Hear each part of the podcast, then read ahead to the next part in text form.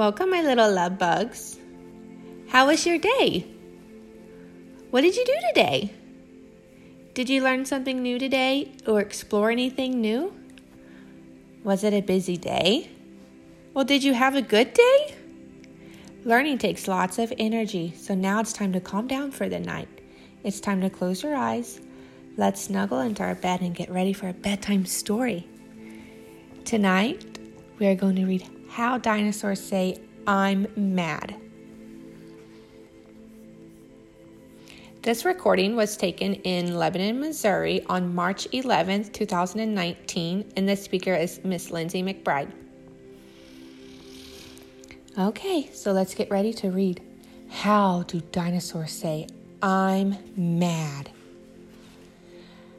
How does a dinosaur act when he's mad?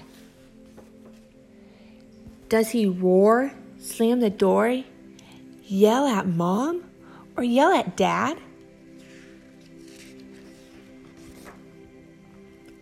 When he can't get his way, does he boast, I'll be bad?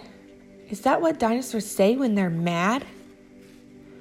When Papa says no, does he grumble and pout? When Mama says no, does he throw toys about?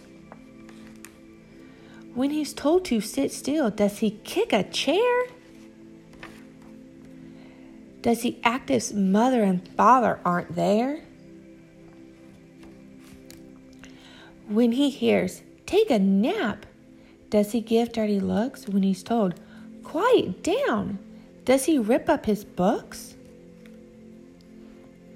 No cookies today, flinging a mud at the cat?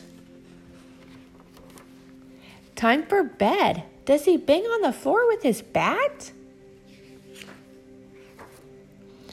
No, a dinosaur doesn't. He counts up to 10 and then after a timeout, he breathes calmly and then he cleans up his mess and he picks up the mug.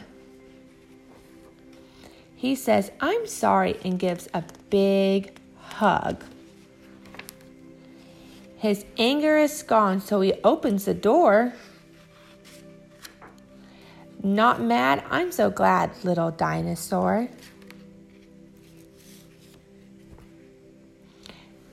The dinosaur book, How Do Dinosaurs Say I'm Mad, was written by Jane Olson and Mark Teague.